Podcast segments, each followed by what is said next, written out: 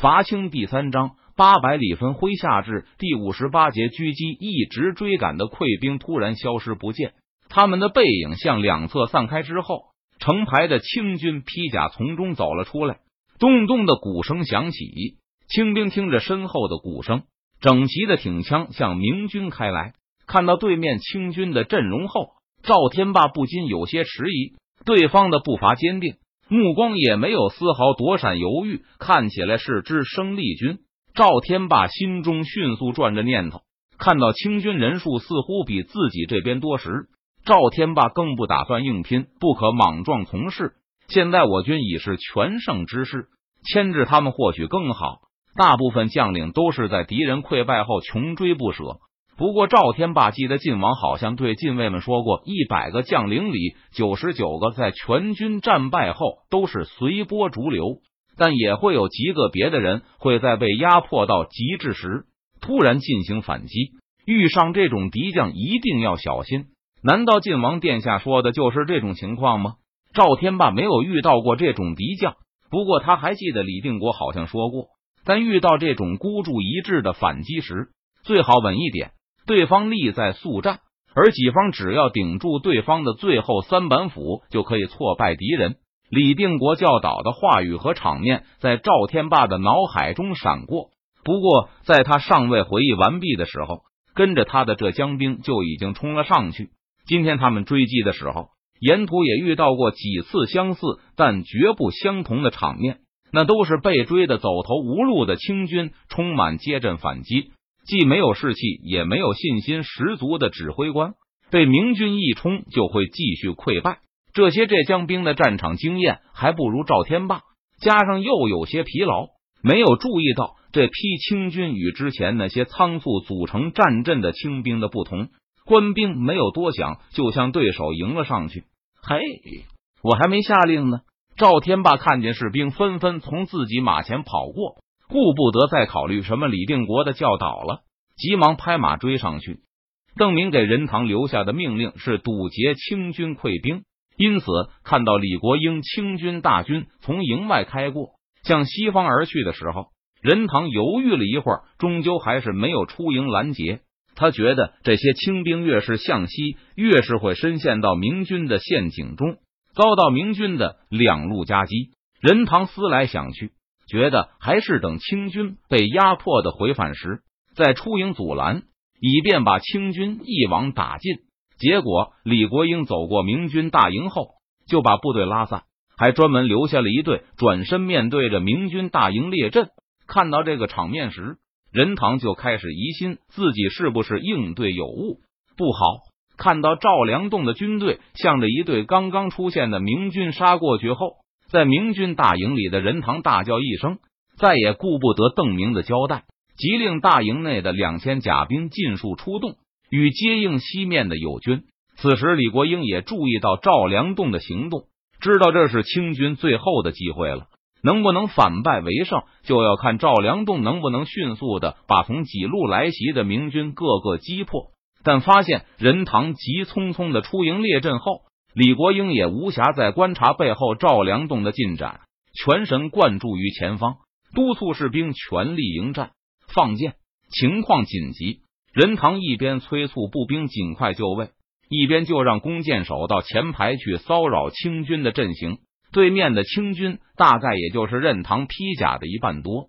任堂打算用弓箭手尽量的打乱对方的阵型，然后全军突击，把对方一举冲垮。标营出击，李国英的披甲大概只有对面明军的一半，但见到任堂的步兵还在布阵，知道机不可失，毫不犹豫的命令最后的二百骑兵冲击对面明军的弓箭手。明军的弓箭手刚排成排，把第一支箭搭上弦，就见到上百清军的甲旗挥舞着雪亮的马刀，呐喊着扑了上来。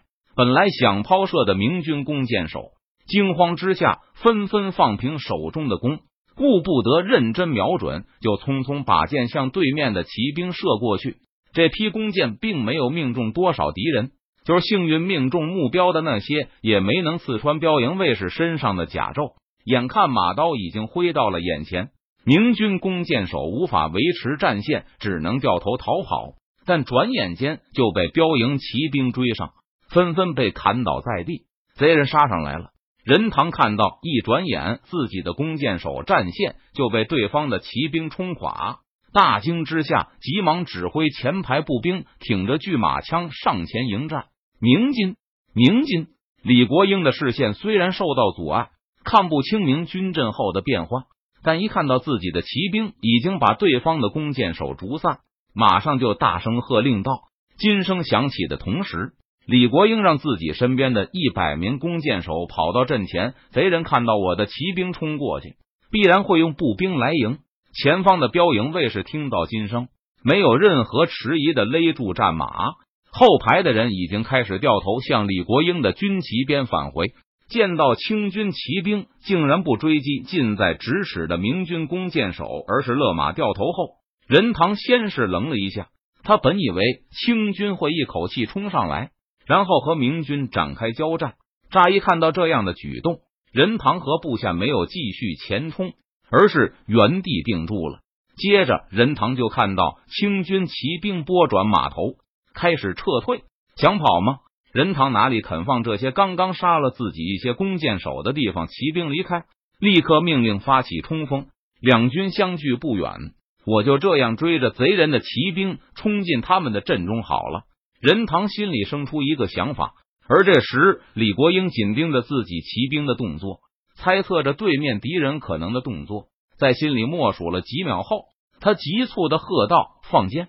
三轮急射，一个清军军官站在蓄势待发的清军百名弓箭手队列前，反身看着李国英的将旗，见到将旗晃动后，他也急忙挥舞手中的大旗，清军弓箭手立刻松弦。让羽箭从己方骑兵的头顶上飞过，紧接着又是一轮，再迅速的射出第三轮。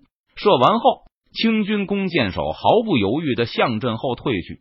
这时，标营的骑兵也分成两股，返回到原先的两翼位置。太可恶了！任堂愤愤的剥落肩甲上的羽箭，怒不可遏的叫道：“突然见到有弓箭越过对方的骑兵头顶，急速的向自己这边落下时。”任堂猝不及防，挥剑拨开了正射向他的一支。那些发布疾奔的明军长枪兵却没能都反应过来，他们手中的武器，尤其是那些拿着巨马枪的，更是无法用笨重的武器轻易击打开扑面而来的弓箭。顿时就有二十多人被射中。那些被击中正面盔甲最厚的地方的士兵还好，羽箭只是让他们停顿了一下，但还有一些人被射中腿部。立刻就扑倒在地，还绊倒了跑在他们身后的同伴。接着又是两轮弓箭飞来，射倒了更多的明军士兵，其中一支还插在了任堂的肩甲上，距离他脖颈只有毫厘之差，让任堂也惊出了一身冷汗。三波弓箭过后，明军的冲锋势头一下子就止住。任堂看到面前的清军骑兵散去两翼，露出严阵以待的步兵披甲。真可恶！明军的阵型有些混乱，任堂不得不咽下这口气，命令枪兵们后退几步，扎稳阵脚，同时让刀盾兵上前与枪兵混合在一起，免得前军又被对方弓箭手打击。在赵天霸的对面，清军并没有全数逼上来，而是率先上来了大约一半。这些清军的队形看着甚至有些松散，大概七八个人一组。一两个手持弓箭和三眼火铳的亲兵，快步超过那些步行前进的同伴，从空隙中跑到战线最前。每个人之间都隔着两三人宽的空隙。见到这江兵冲上来后，弓箭手和火铳兵就进行射击，打倒了几个跑在最前的明军。这时，其他明军已经红着眼冲到这最前排的清军身边。刚刚完成射击的清军不慌不忙的又从空隙里退了下去。他们身后是拿着长杆兵器的披甲兵，每组里有一人拿着耙子似的东西，还有一个人拿着剑短戟。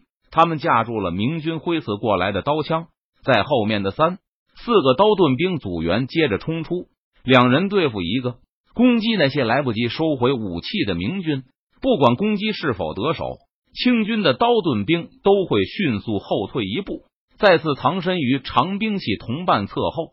这批手持长兵器的清军完全没有攻击的欲望，专心致志的拨挡着明军的武器，同时限制着明军的脚步，不让他们迅速冲入清军阵中。这些长武器清兵虽然一人要面对几个明军，但看上去一点也不紧张。他们也成功的用手中的武器把明军前排变得不乏不齐。每当有明军士兵突前时，他们身侧的刀盾兵就会出来攻击。当弓箭手和火铳手装填好弹药后，他们也会不时从空隙中闪到前排，射击那些没有盾牌护身的明军士兵。好熟练的配合。赵天霸看到对方的战术后，几乎有点不敢相信自己的眼睛。虽然明军的队形要比清军紧密，但却迟迟不能和清军撞在一起展开混战。就这样被对方用长兵器限制在一个距离上，交战的时间不长。但倒下的几乎都是明军这边的士兵。渐渐的，明军士兵不再向前逼近，而是止住了脚步。还有部分战线已经被清军打的开始倒退。但眼前的明军被逼退一段距离后，清兵也不急着追击，而是侧身让开，把后排体力充裕的同伴放上前，抓紧时间放松一下紧张的神经，喘两口气。在清军坚定不移的攻势下。赵天霸看到明军开始露出了败相，当五十左右个部下被击倒后，这些明军终于失去了必胜的信心，支撑着他们不顾疲劳追击而来的锐气也不复存在。赵良栋盯着对面明军的战线，看到已经出现了两处断折，终于有明军士兵承受不住压力，开始把背影留给清兵，不要恋战。赵良栋知道西南方向的明军已经逼近。已经与王进宝所部发生接触。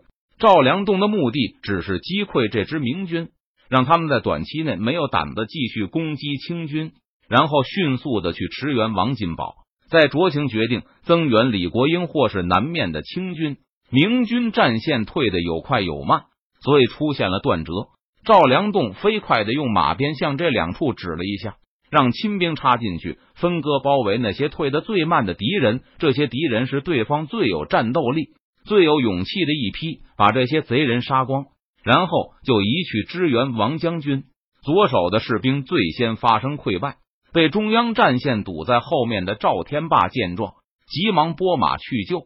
他大喝着冲到败退的友军和他们身后的亲兵之间，用力的挥舞着马枪，阻挡着敌人进攻的步伐。跟在赵天霸身边的明军士兵，大部分与他一起奋战，还有几个人抓着机会，把三个受伤的明军士兵从敌兵的刀口下拖了出来，背着他们向西面跑去。且战且退，好不容易把敌人挡住。赵天霸回头看了一眼，受伤的部下已经跑远了，面前的清兵仍然缓慢的向前逼来，但却没有发起猛烈的冲击。这让赵天霸感到奇怪的同时。也微微松了一口气，但赵天霸转头一看，却发现明军的战线已经完全破裂了。大批的清军从缺口里涌进来，包抄到了中央战线的侧后。看到清军出现在侧面时，那些位于中央战线后排的士兵失去了全部的勇气，抛下了前面的同伴，拔腿向着安全的后方跑去。这些士兵一边跑一边回头去望。看到清军并没有追赶而来，而是迅速的收拢缺口，把还没有来得及跑出的同伴堵住。救命！一个明军士兵发出黄急的喊声。跑在最后的士兵看到那个同伴向他们请求援助，但一转眼，清军的包围圈就合拢了，挡住了他们的视线。对不住了！心中惭愧的明军士兵感到眼眶发热。回头望着战场，盼望着有奇迹发生，同伴能够突围而出，但双腿仍向前跑去。你们在赶什么？身前突然传来一声大喝，怒气冲冲的赵天霸横马挡在这些溃兵眼前。刚才他没有下令部下，就自己冲了上去，而他去给左路明军断后的这一转眼功夫，中央和另外一侧的明军却已经抛下前面的同伴逃走了。关闭赵千户。看到眼前的统帅后，被拦住的几个士兵终于忍不住眼泪了。被遗留在后面的同伴都是他们的老乡熟识，这些明军士兵又是伤心又是羞愧的哭道：“贼人示众，我们顶不住了。”哼！赵天霸冷冷的看了痛哭的手下们一眼，用力一加坐骑，单枪匹马的向前方冲去。那里还传出明军士兵的呼救声：“挡我者死！”赵天霸大喝一声，猛地向包围圈上冲去。清军刚刚把明军围起来，队形也还叫混乱。一个清兵猝不及防之下，被赵天霸冲一枪划过咽喉，捂着脖子跪倒在地。赵天霸这枪去势未停，又刺中另外一个清兵，同时连人带马已经冲入包围圈中。眼前的清兵正被冲着赵天霸攻击包围圈中的明军。赵天霸手中长枪连连吐缩，又把两个清兵放倒在地。赵千户救我！见到来人后。绝处逢生的明军士兵纷纷大叫起来：“快走！”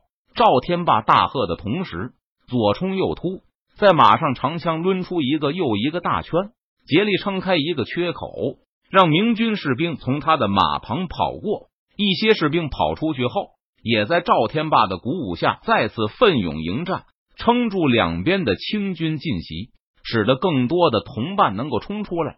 嗯，赵天霸绝不停留在原地。纵马在人群中来回冲突，他看到包抄到西面的清军的攻势被奋勇抵抗的明军暂时顶住，他来能把大伙都救出去。这个念头刚起，突然包围圈向中间塌了下来，后排的明军不断从缺口冲出，但前排并却无法迅速从战斗中后退，两侧战线在清军的挤压下终于崩塌。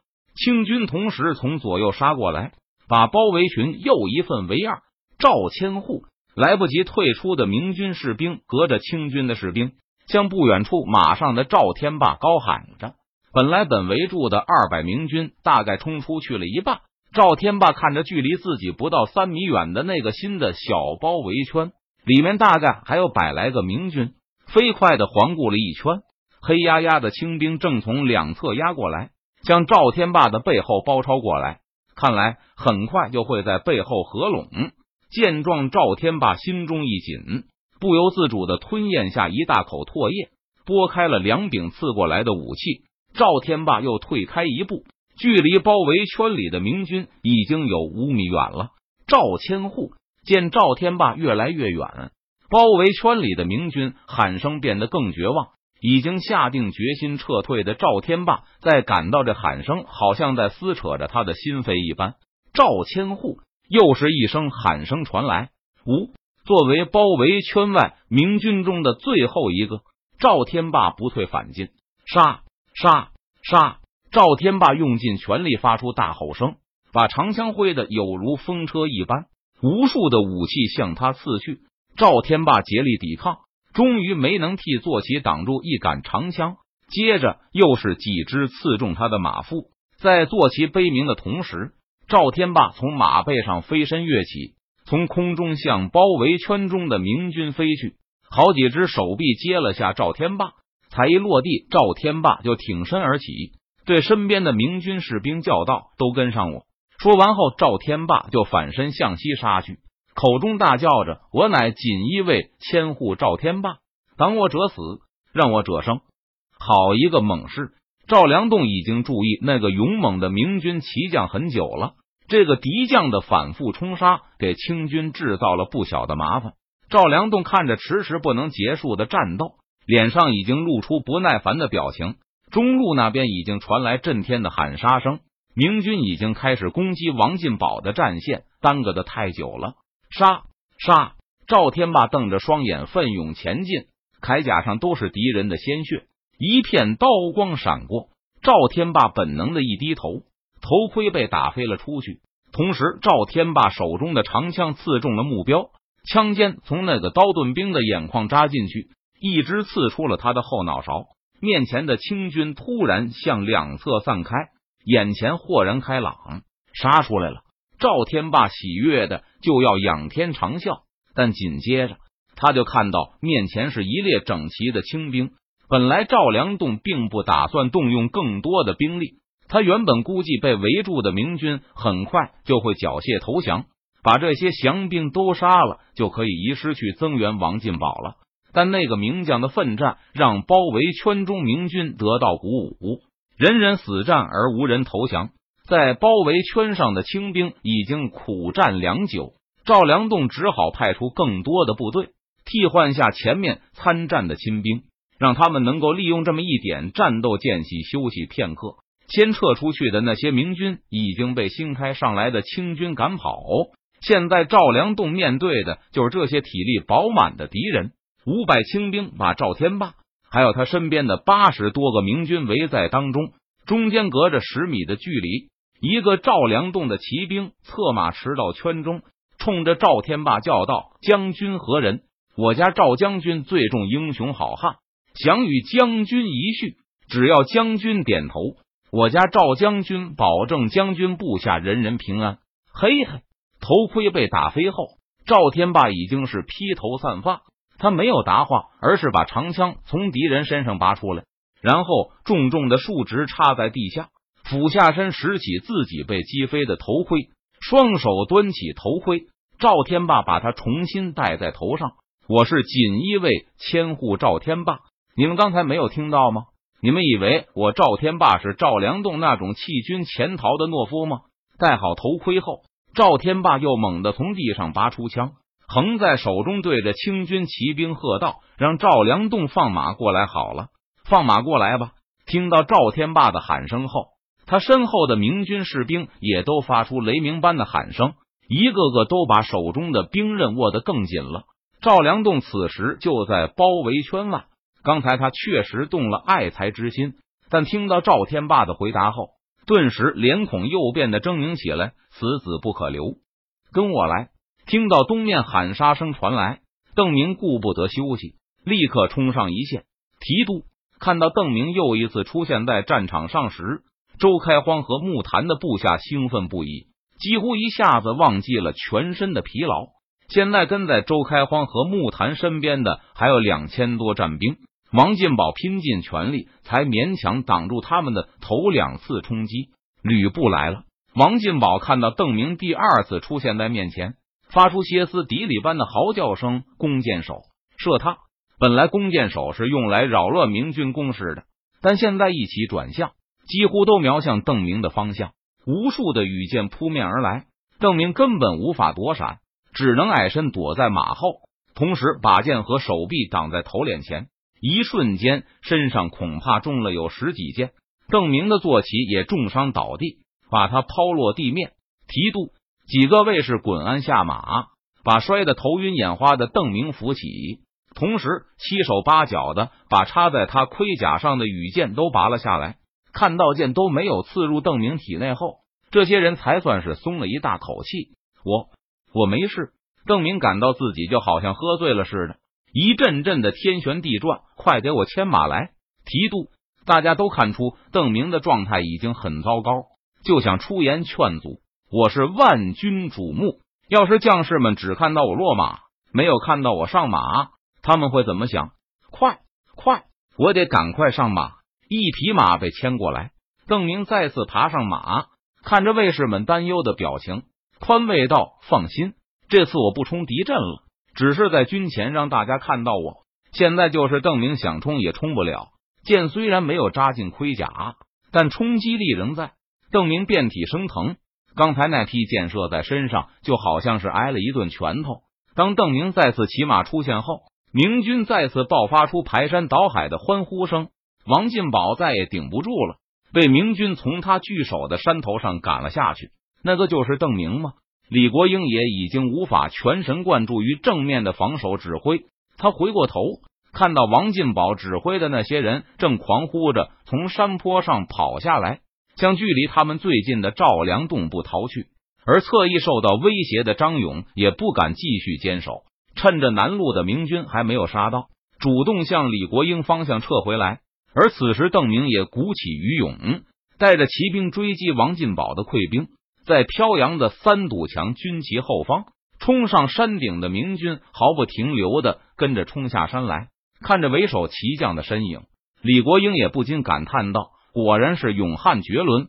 看着向自己这边冲过来的明军骑兵，赵良栋脸色也变得非常阴沉。果然是耽搁的太久了，赵良栋自言自语着，一脸惨白的王进宝骑着马狂奔到他身边，惊魂未定的把三堵墙的军旗和邓明指给赵良栋看，那就是证明。才掉下马，转眼就要上马了。他不知道疼的吗？他是为了鼓舞军心。赵良栋冷冷的说道：“看来不杀此贼是没法扭转胜败了。历史何在？”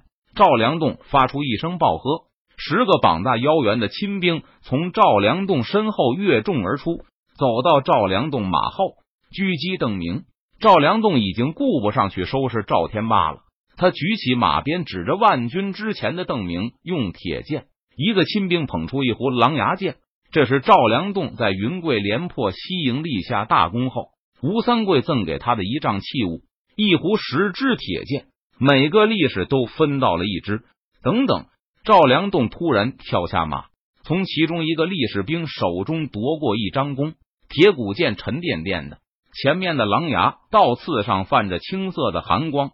赵良栋把这支比一般羽箭要沉重上数倍的铁骨剑搭上弓弦，闭上一只眼，把它指向邓明的方向。王进宝已经紧张的说不出话了，汗珠顺着两颊一个劲的往下滴，屏住呼吸看着对面的邓明。邓明已经停下马，站在远处，高举着马剑，激励身后开进的部队。在这个位置上，普通的羽箭对他不会有威胁。赵良栋猛地一扭腰腹。把手中的强弓拉出一个不可思议的弧度，当他意犹未尽，勇猛的向后一坐，借着身体下坠的劲头，硬是把看上去都快折断的弓又拉满了几分。开！大吼声中，赵良栋松开弓弦，人向后重重的坐倒在地的同时，蓝牙箭如流星般激射而出。几乎同一时刻，力士们也做出了同样的动作。其他九支狼牙剑也化作寒光离弦而出，